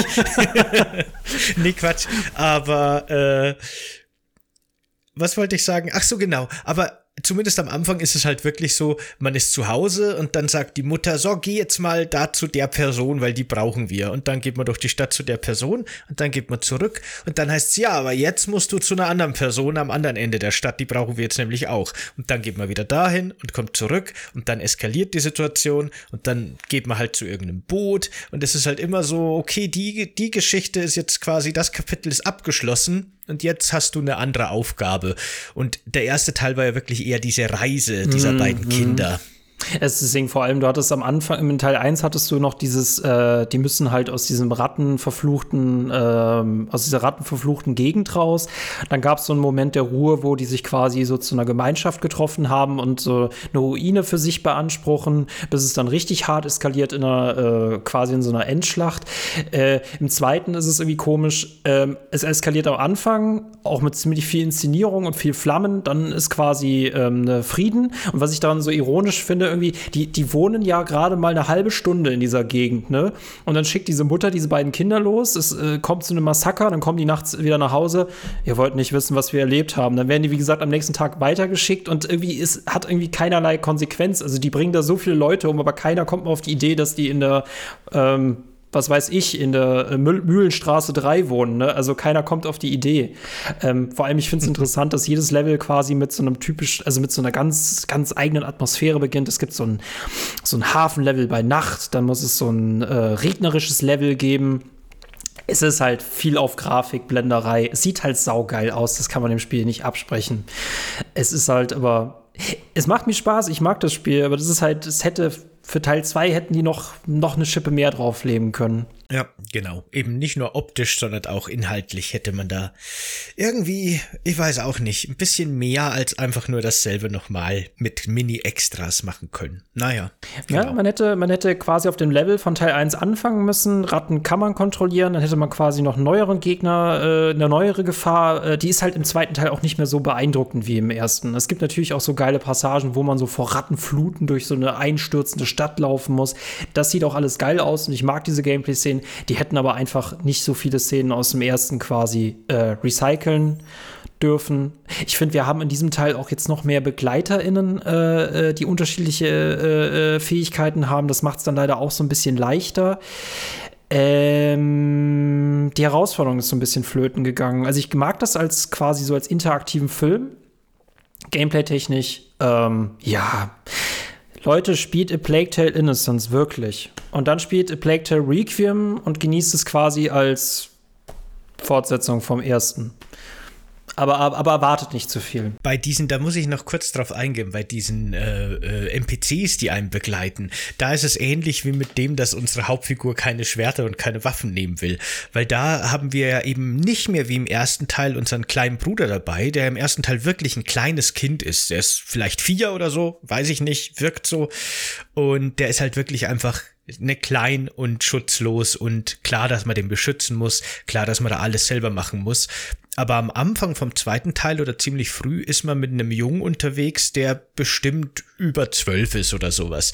Der studiert Alchemie, der weiß, wie man Kräuter mischt, der ist nicht blöd oder so, der ist fähig, dass er Sachen macht, aber der kann zum Beispiel trotzdem keine Fackel halten oder irgendwie Sachen anzünden. Der hängt trotzdem an einem dran, wie eben im ersten Teil dieses kleine Kind, wo es Sinn gemacht hat, aber ist jetzt hier trotzdem eben so dieser, dieser hilflose NPC, den man an der Hand nehmen muss. Und warum nimmt der nicht auch eine Fackel mit? Warum nimmt der nicht einen zweiten Stock, damit man dann ne, damit der auch eine Lichtquelle hat. Zwei sind besser als einer. Warum macht er nix? Das ist auch nur noch mal so ein Immersionsbruch für mich gewesen, dass jetzt diese eigentlich, diese Figuren, die eigentlich sehr viel fähiger sein müssten als der Junge aus dem ersten Teil, weiterhin einfach nur so Anhängsel sind, die man beschützen muss. Die haben, wie du schon gesagt hast, ihre Fähigkeiten. Der kann dann irgendwie so Rauchbomben werfen später auf Kommando, okay.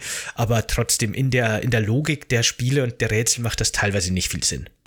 Ach ja, Plague Trail Requiem. Ich habe mich ehrlich gesagt drauf gefreut und in den Inszenierungsmomenten finde ich dieses Spiel auch echt stark. Was ich ein bisschen schade finde, ähm, und ich habe es irgendwie nicht geschafft, es wirklich komplett auszuschalten. Du kannst, es gibt eine Zielhilfe, du kannst die senken, du kannst die sch schwächen, aber sie, sie, sie, sie verschwindet nie ganz. Und wenn ich auch nur irgendwie die Nähe von irgendeiner Person ziele, dann wird er halt sofort fixiert. Und das, äh, das finde ich immer total nervig. Das braucht es auch gar nicht. Und ich finde es nervig, dass man es überhaupt nicht ausstellen kann. Also das, weil das den ganzen noch mal mehr Herausforderungen äh, wegnimmt. Ich hatte das auch im ersten irgendwie schwieriger in, in Erinnerung. Hm, es war halt 2019 so ein kleiner Überraschungshit. Ähm, jetzt hätten sie, jetzt waren sie unter dem Druck, dass sie halt noch mal überraschen hätten müssen. Was sie Gameplay, also was sie grafisch gesehen wirklich gemacht haben, das Spiel sieht unglaublich hübsch aus. Und ich finde auch ähm, so für Leute, Fans von Last of Us, finde ich gerade diese personengebundenen, äh, dynamischen Roadtrip-Abenteuer ist das auf jeden Fall eine gute Empfehlung. Ich kann mir sogar vorstellen, dass man A Plague to Requiem, also man sollte entweder Requiem oder Innocence spielen, aber nicht beide hintereinander. Hm. Ich glaube, was du da sagst, ähm, dass ja der erste auch schon sehr gut aussah für seine Zeit, äh, das hat die vielleicht auch so ein bisschen unter Druck gesetzt jetzt im zweiten ja. Teil. Ich kann mich erinnern, dass damals alle geschrieben haben, von wegen so, hier, guck mal, das ist ein Indie-Spiel, aber auch die können jetzt AAA-Niveau machen. Auch die sind jetzt quasi auf AAA-Niveau angekommen. Oder es gibt AAA-Indie, ne? Lauter so Sachen wurden da öfter gesagt. Und ich glaube, das haben die so ein bisschen als ihren Markenkern verstanden. Und das war, glaube ich, denen auch wieder sehr wichtig, dass sie technisch und optisch auch wieder auf einem ganz hohen Niveau mitspielen, auf dem sie vielleicht finanziell und von der Studiogröße her gar nicht wären. Und da musste halt dann vielleicht ein bisschen was anderes drunter leiden. Nicht, dass ich das Spiel jetzt spielerisch schlecht finden würde oder sowas. Mhm. Das ist jetzt im Gegensatz zu Scorn, machen die Rätsel echt Spaß und es ist abwechslungsreich, es ist cool, aber es ist halt einfach nichts Neues genau. Da hätte man, glaube ich, also einfach, weil man ist jetzt die Geschwindigkeit gewohnt und da hätte man die im zweiten Teil einfach beibehalten müssen. Ich denke gerade die ganze Zeit drüber nach, was wäre denn eigentlich besser? Und ich glaube, diese Schleichpassagen sind zu sehr Teil 1. Die machen, wie gesagt, auch handlungstechnisch kaum Sinn, weil diese Kinder mittlerweile jetzt erwachsen sind. Und äh, hätten so viele Wachen oder SoldatInnen, was auch immer, hätten die nicht so viele eiserne Helme auf, dann könnten man die auch alle mit der Schleuder killen. Aber nein, sie haben natürlich Helme auf und deswegen ist die Schleuder wieder äh, unbrauchbar und Ratten kann man erst später kontrollieren. Mm, da hätte man gameplay-technisch noch mal eine andere, in eine andere Richtung denken müssen. Mhm. Ah ja, nee. Sie haben ja so Crash Bandicoot-Passagen eingebaut, wo man so Richtung Kamera vor irgendwas wegläuft. Ich glaube, da, das gab es, glaube ich, im ersten nicht. Und das ist so, glaube ich, was ich jetzt gespielt habe, die einzige Passage, die wirklich neu neu ist. es gibt auch später eine, eine, Passage, da bist du auf einem Boot und musst halt mit einer Armbrust in so einem, in so einem Gestell halt Leute am Rand abknallen. Das ist leider wegen Aha. der Zielhilfe ist das wieder ein bisschen schwächer, aber inszenierungstechnisch spielt sich das großartig. Und dann wirst, wird dieses Boot quasi angegriffen, du brichst aus dieser, ähm, diese Armbrust bricht aus seiner Halterung aus, dann kannst du sie quasi so verwenden und dann musst du im Wasser wirklich mit ganz wenig Pfeilen anstürmende Feinde killen. Und das ist wieder cool. Also das, das hätten sie gern mehr machen können, so, so wirklich, wo du komplett unterlegen bist und einfach nur mit schnellen Reflexen solche Situationen mit Ressourcenmanagement managen musst. So also ein bisschen wie Resident Evil 4. Also das hätte, glaube ich, dem Ganzen ganz gut getan. Hm. Nein, Mann. Hm. Auch im Game Pass, Leute, auch im Game Pass. Mhm. genau. nee, Schon ja. allein deswegen, wenn man den Game Pass hat, auf jeden Fall empfehlenswert, würde ich sagen. Deswegen entscheidet euch, ob ihr Innocence spielen wollt oder Requiem. Wenn ihr Innocence noch nicht gespielt habt, spielt Requiem, dann werdet ihr gar nicht dieses äh, Gelaber von uns. Wird das, das stimmt, das stimmt. Wenn man den ersten nicht kennt, ist der zweite wahrscheinlich ein ganz anderes Erlebnis und wahrscheinlich viel, viel besser auch. Das hatte ich eben ja gemeint, genau. Man darf sie nicht hintereinander mhm. spielen eigentlich. Äh, spielt Requiem. Ähm, ja, und ich finde es einfach noch, die, die, Passagen, wenn man mit dem Bruder auf einem Markt ist und rumlaufen kann, man kann wenig interagieren, aber es sieht einfach hübsch aus. Und äh, es ist halt leider auch ein ähnliches Argument wie bei Scorn. Es ist grafisch halt echt beeindruckend. Das macht gameplay-technisch definitiv mehr Spaß. man könnte sich das heute fast wie so eine ähm, Leiter vorstellen. Wir fangen mit Scorn an, gehen dann ein bisschen höher zu Plague Tale, wobei ich Ach, das finde ich, man kann es nicht so genau miteinander vergleichen, aber ich glaube, von den dreien ist wahrscheinlich schon Mario plus Rabbits ähm, Sparks of Hope wahrscheinlich das unterhaltsamste Spiel. Ich glaube, das ist sehr stark Geschmackssache. Ich würde das zwar vielleicht bejahen, aber man muss halt vor allem rundenbasierende Strategie mögen. Das ist natürlich, ist ja. Das Spiel natürlich nichts für einen. Wollen wir das als Überleitung nutzen? Genau, perfekt machen wir gleich weiter mit Mario plus Rabbit Sparks of Hope. Äh, A Plague Tale Requiem war so ein bisschen das Spiel, in das du mehr reingespielt hast und ich das nur so ein paar Stunden mir angeguckt habe. Bei Mario Rabbits ist es jetzt andersrum. Das ist eines der Spiele, auf die ich mich dieses Jahr wirklich am meisten gefreut habe. Also neben ähm, hier äh, Elden Ring natürlich. Und äh, deswegen wollte ich darüber auch unbedingt in dem Podcast reden. Deswegen musste jetzt hier in dieses Triple Feature, mussten wir es noch reinquetschen, auch wenn es thematisch zu den anderen Spielen so gar nicht passt.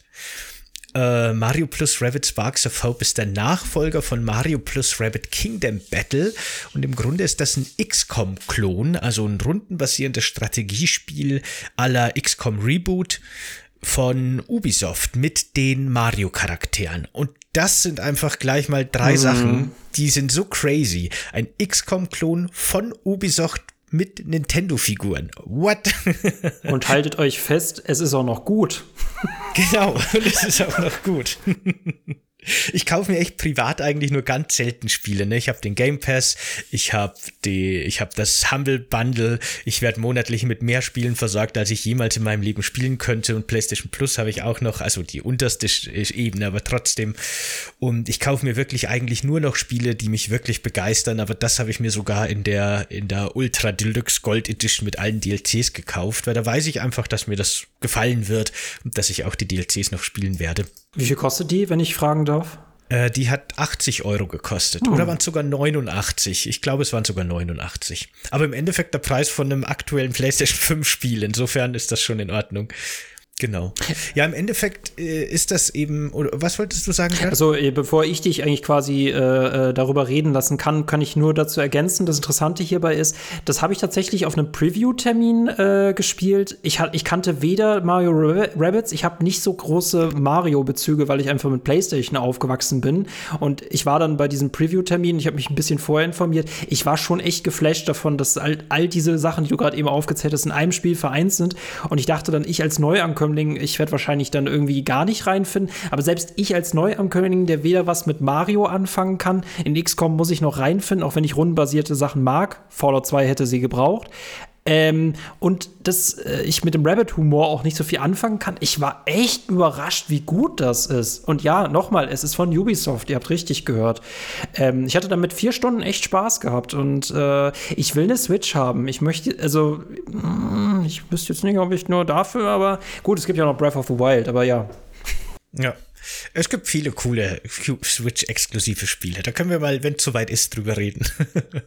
genau. Aber diese Konstellation ist eben wirklich super ungewöhnlich, weil Nintendo eigentlich extrem vorsichtig mit den eigenen Lizenzen ist und äh, die ja über Jahrzehnte hinweg im Grunde nur intern im Haus wirklich behandelt hat. Und alle Entwicklungsstudios, die irgendwas mit den Lizenzen gemacht haben, waren entweder direkt Teil von Nintendo oder hatten super strenge Knebelverträge und alles wurde von Nintendo ganz genau überwacht, was sich meistens auch positiv auf die Qualität der Spiele, oft anscheinend auch negativ auf das Arbeitsklima ausgewirkt hat, aber gut. Und dass jetzt Ubisoft hier quasi so eine eigene Reihe mit den mit Mario und seinen äh, Luigi und den restlichen äh, Mario-Figuren machen darf, ist schon sehr ungewöhnlich.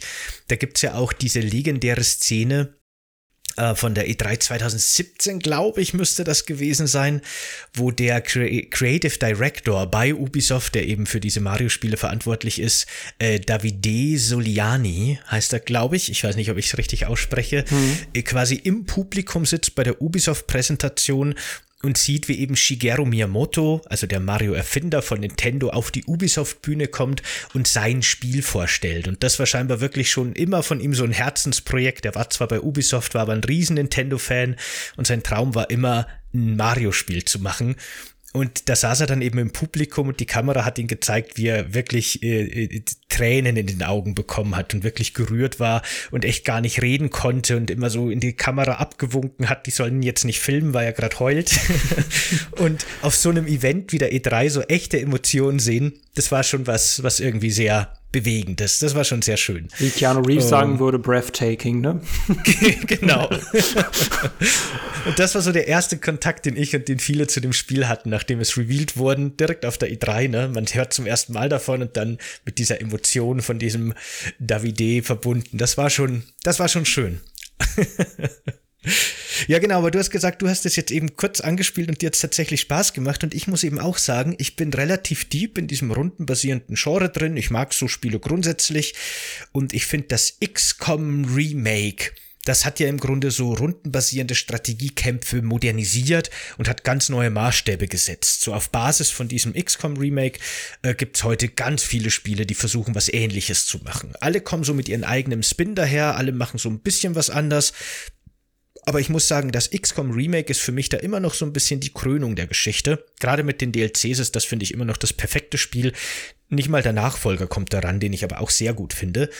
Und für mich kam wirklich der erste Teil Mario plus Rabbit Kingdom Battle immer so ein bisschen an zweiter Stelle. Also das ist für mich wirklich so gut, dass ich sagen muss, okay, von diesen modernen, äh, rundenbasierenden Spielen aller XCOM, das ist schon mit dabei bei den besten auf jeden Fall. Deswegen ähm, hatte ich ähm, auch hohe Erwartungen an den zweiten jetzt. Ich muss sagen, das fand ich nämlich interessant, äh, weil ähm, ich habe doch das Tutorial dann äh, erst gespielt, mal Rabbit Sparks of Hope. Und ich dachte mir, weil es noch sehr einfach ist, dachte ich mir, okay, okay, man hat jetzt versucht, irgendwie rundenbasierte Kämpfe einzubauen, jetzt werden sie jetzt so einfach. Und das finde ich beeindruckend, weil, äh, nee, überhaupt nicht. Erstens, die Kombinationsmöglichkeiten, die ihr gerade im, im, Teamkampf mit euren Charakteren habt, sind sehr äh, groß und äh, ähm, äh, da kann man sehr viel experimentieren. Und äh, dem gegenüber steht auch, stehen auch extrem coole äh, Gegnermodelle und Feinde, also die mit ganz unterschiedlichen Taktiken. Und das ist echt, äh, dafür, dass es ein Mario-Spiel ist, denkt man die ganze Zeit, das ist schon echt nervenaufreibend und spannend. Ähm, was ich von XCOM-Mechaniken gesehen habe, reicht es nicht daran. Deswegen verstehe ich, dass es bei dir so eher Platz 2 ist und nicht an XCOM rankommt. Äh, eine viel interessantere Frage, die ich mir da auch gestellt habe, ist, Mario Rabbit Sparks of Hope, ist das ein Spiel für Super Mario-Fans? Weil auch wenn diese ganzen Welten und die Charaktere dann vorkommen, würde ich wahrscheinlich eher nicht sagen, weil die würden wahrscheinlich ein anderes Gameplay haben wollen. Ja, Mario ist ja so eine Marke, die unglaublich viele Spin-offs hat. Ne? Es gibt ja Mario Golfspiele und Tennisspiele und Fußballspiele und Mario Party. Also ich glaube, man ist das als Mario-Fan schon gewöhnt, dass der Ausflüge in andere Welten macht. Das war auch wirklich so eine Voraussetzung, dass Ubisoft kein Jump'n'Run machen darf, wenn die was mit Mario machen. Die müssen was vollkommen anderes machen, was Mario noch nie gemacht hat. Deswegen ist es wahrscheinlich auch ein XCOM-Klon geworden. Insofern glaube ich, ähm, wenn man wirklich so ein Fan von diesem Universum ist, kann man sich auch da gut drauf einlassen. Das funktioniert schon. Oh, aber es funktioniert eben auch, und das ist das Coole an dem Spiel, für einfach nur Rundenstrategie-Fans, weil, wie du schon gesagt hast, die Möglichkeiten sind wirklich komplex, was die Teamgestaltung angeht. Man darf sich das nicht so vorstellen wie bei XCOM. Das ist jetzt bei weitem nicht so komplex wie XCOM, was Ausrüstung und was Charakterentwicklung angeht. Es gibt auch keine Rekruten oder irgendwas in der äh, Richtung. Man hat halt quasi seinen festen Cast an Figuren. Das sind im Grunde so die bekanntesten Mario-Universum-Figuren, Mario, Luigi, Peach. Und Davon gibt's dann immer auch so Hasenparodien. Diese Rabbits sind ja so ein bisschen wie die Minions vielleicht, so in, in der Kann Kategorie, so kleine, ja. kleine, quietschige, nervige Charaktere. Und da gibt's dann eben den Hasen Mario, den Rabbit Mario und den Rabbit Luigi. Die sind dann alle so ein bisschen überdrehte Karikaturen von den Originalen. Und jeder hat seine eigene Bewaffnung und seine eigene Strategie. Luigi ist zum Beispiel ein Scharfschütze den stellt man halt irgendwo hinten oben hoch und der kann dann über das ganze Spielfeld snipen. Und Mario ist eher so der, der All-Around-Kämpfer auf mittlere Distanz. Der hat im zweiten Teil jetzt zwei Pistolen und kann zwei Gegner gleichzeitig angreifen. Und jetzt Peach oder der Hasen Mario, die sind so Shotgun-Gegner. Die gehen rein und, und äh, machen Flächenschaden auf kurze Distanz. Und damit kann man halt wirklich sehr viel rumkombinieren. Noch dazu gibt's in dem Teil jetzt so Sterne, die man ausrüsten kann. Also so Hasensterne Sternmutanten. Die Sparks. Die geben, mhm. die Sparks, genau. Die geben den Figuren dann nochmal so gewisse Fähigkeiten oder Elementarangriffe. Das Elementarsystem in dem Spiel ist auch sehr faszinierend. Da kann man auch sehr viel machen. Man kann Gegner anzünden, dann laufen die für eine kurze Zeit panisch über das Schlachtfeld und wenn die andere Gegner berühren, zünden die die auch an, kriegen alle ein bisschen Schaden und man kann so ganz viele Gegner quasi auf, aufscheuchen, aus ihren Deckungen holen, wenn man schafft, dass man so eine Kettenreaktion aus Flammen auslöst. Natürlich können auch auch die eigenen Figuren angezündet werden von so einem Gegner, da muss man aufpassen. Man kann die einfrieren, damit sie sich eben nicht mehr bewegen können. Man kann die nass machen, dann, ich weiß nicht genau, mit welcher Logik das begründet wird, aber dann haben sie einen ganz starken Rückstoß. Nachdem sie beschossen werden, fliegen sie dann ein paar Meter zurück durch die Luft. Das kann man dann auch schön kombinieren, wenn man zum Beispiel Sniper Luigi auf Overwatch stellt, also dass er automatisch auf Bewegungen reagiert und dann schießt Peach mit der Wassershotgun auf irgendeinen so schweren Gegner, wodurch, dadurch wird der in der Luft, in die Luft geschleudert und dann kommt eine schöne Zeitlupenaufnahme, wie Luigi den aus der Luft wie so eine Tontaube nochmal mit seinem Snipergewehr wegschießt, seinem so Sniperbogen. Ja. Mhm. Da kann man wirklich ganz viel machen und ähm, ja, das bietet im rundenbasierenden Kampf einfach echt viele Möglichkeiten, denen man so einem Mario-Spiel tatsächlich auch in der Tiefe, glaube ich, gar nicht unbedingt zutrauen würde. Das nee, funktioniert schon sehr gut. Wie gesagt, das sind halt nur die, äh, man hat quasi die Welt, man hat die Charaktere verwendet, aber deswegen, äh, deswegen war meine Frage, ob man als äh, Mario-Fan damit viel damit anfangen kann, weil ja Fußball, Mario Kart etc., aber rundenbasiert ist ja schon ziemlich nischig, also beziehungsweise da muss man, ich finde, auf das Gameplay muss man sich eben einlassen. Was ich aber total beeindruckend finde, auch solche Manöver wie beispielsweise, das finde ich interessant, du kannst halt zwei Charaktere aufeinander zurennen lassen, damit der eine dem anderen dann quasi so einen Steigbügel gibt oder so eine, äh, so eine Hüpfhilfe. Und dann kann man äh, unabhängig von den äh, Bewegungsfeldern, die man hat, kann man einfach irgendwo hinfliegen.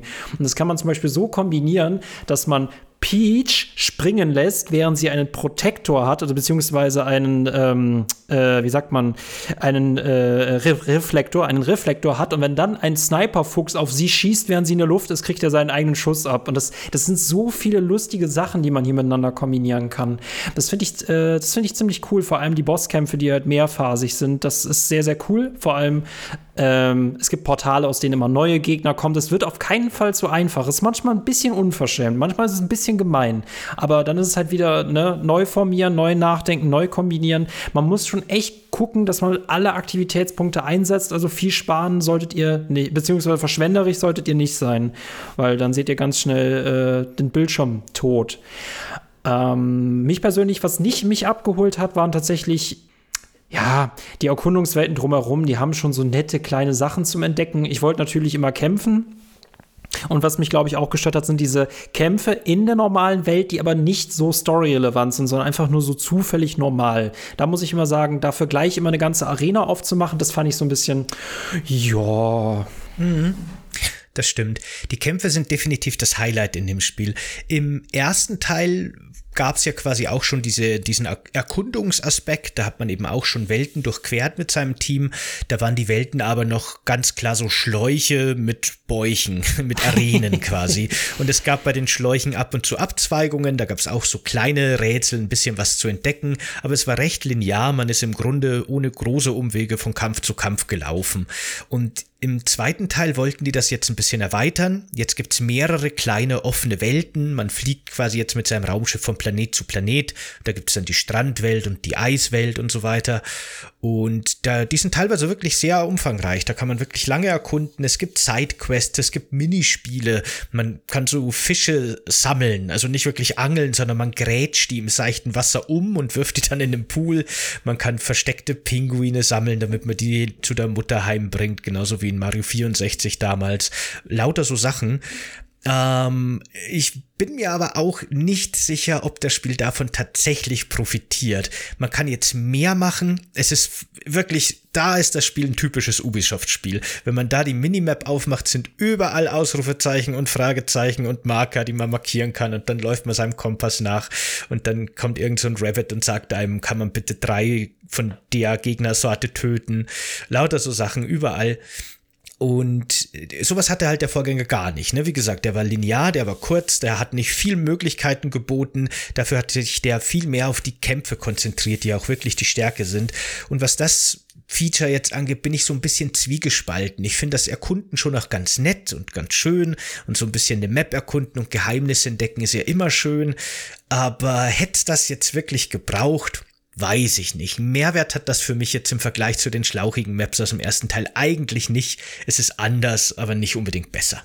Es sind halt diese kleinen Spielereien, ne? es sind diese kleinen Besonderheiten, die man entdecken kann. Da hat man ja auch so ein bisschen definitiv diese Mario-Welt, weil ich finde, in den Kämpfen spürt man das nicht richtig. Da sind die halt voll in ihrem Film drin. Äh, sonst geben sie sich, äh, rufen sie halt so ein bisschen in ihren Sequenzen herum. Das ist halt, glaube ich, so wirklich so das, das Super Mario-mäßige in diesen Welten. Ne? Eiswelt, äh, irgendwelche Strände, Leuten helfen. Das ist eigentlich ganz knuffig, aber es ist für mich jetzt nicht so, was ich halt gezielt mache, sondern einfach mal so nebenbei oder zufällig. Ne? Wenn ich mal eine Quest angenommen habe und plötzlich mache ich was, was mit dieser Quest zusammenhängt, ja dann. Aber das ist jetzt nichts, wo ich, äh, wo ich hier den Collector äh, bei mir dann äh, deaktiviert wird und ich alles machen möchte.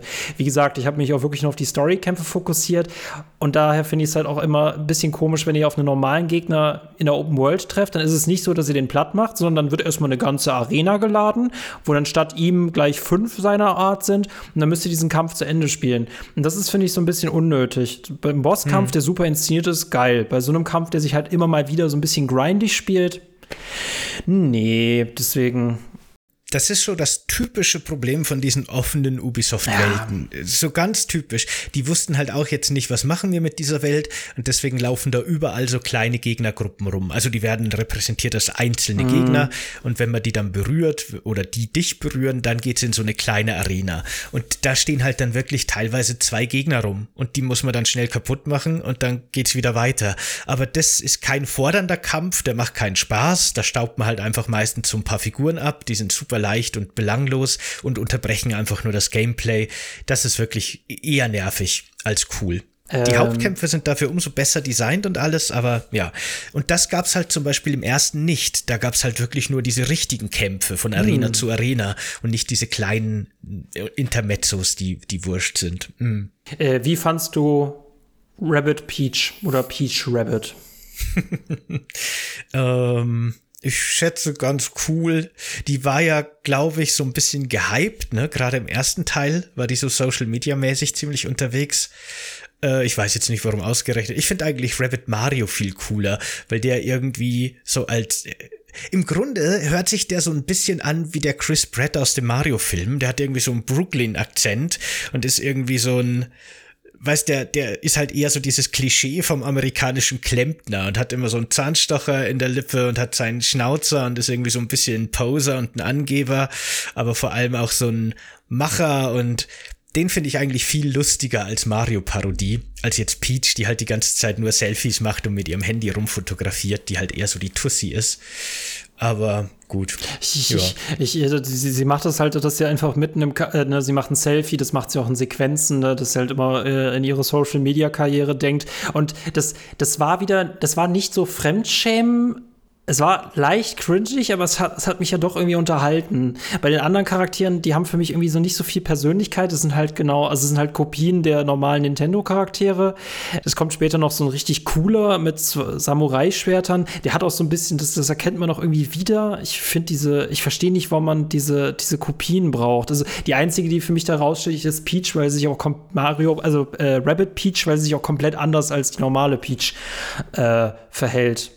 Vielleicht habe ich diesem P äh, Rabbit Mario nicht genügend zugehört, aber der war für mich. Ich hätte ihn nicht in mein Team reingenommen. Das ist für mich so Pepsi zu Cola, weißt du? Ja, ja. Nee, aber die sind schon auch sehr anders. Die muss man ein bisschen kennenlernen. Ja. So dieser, dieser Luigi, Rabbit Luigi ist zum Beispiel halt so ein, so ein 90er Jahre Teenager. Ich, ich, also teilweise haben die Figuren dann auch gar keinen Bezug zu ihren Vorbildern, sondern sind einfach eigene Charaktere. Aber der hat halt quasi seine Luigi mit rückwärts auf und sagt dann die ganze Zeit so radical Sachen Sachen und sowas. Und der ist halt eher so ein Wayne's World Charakter eigentlich. Ja, genau. Ähm, wie, wie weit bist du jetzt schon? Ich bin jetzt erst in der zweiten Welt, der Eiswelt. Aber ich muss auch sagen, dass ich jemand bin, der gerne in so Spielen, die mir auch wirklich Spaß machen, die Welten abschließt. Ich war quasi sehr lang in dieser Strandwelt und habe die erstmal zu, ich glaube, 90 Prozent abgeschlossen, weil man, es gibt ein paar Elemente, die kann ich erst machen, wenn ich weitergespielt habe. Und jetzt habe ich gerade die Hauptstory in der Eiswelt beendet und könnte jetzt zur nächsten Welt fliegen. Ich glaube, alles in allem habe ich schon ein paar Stunden zusammengekriegt, aber das Spiel ist jetzt eben zur Zeitpunkt der Aufnahme gestern erst erschienen. Also so viel Zeit hatte ich noch nicht. Aber ja, genau. Nö, deswegen äh, äh, großes Highlight für mich waren tatsächlich diese mehrphasigen Bosskämpfe, ähm, die verschiedenen Gegnertypen, vor allem, dass auch immer neue Gegnertypen kommen, dass ich nie das Gefühl habe, dass es jetzt zu leicht wird, dass man dann auch mal dazu angehalten wird, so ein bisschen mit den Sparks, die man einsammelt. Ich glaube, es gibt so über 30 oder noch mehr äh, mit verschiedenen Effekten, Feuer, Wasser, dass man da so ein bisschen rumprobiert. Das fand ich ziemlich cool. Ich glaube, die höchste Anzahl, die man normalerweise haben kann, sind drei Charaktere und in manchen Situationen sind es halt, glaube ich, noch ein Vierter dazu.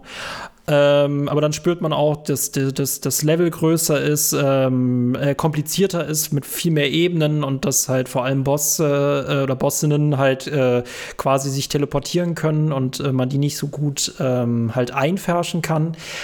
Hm, ich, das, ich fand das Spiel cool. Ich würde, wie gesagt, die Open World ignorieren. Das finde ich wegen lustig. Also, das hatte ich ja trotzdem schon dazu angehalten, dass du ein bisschen was in der Open World machst.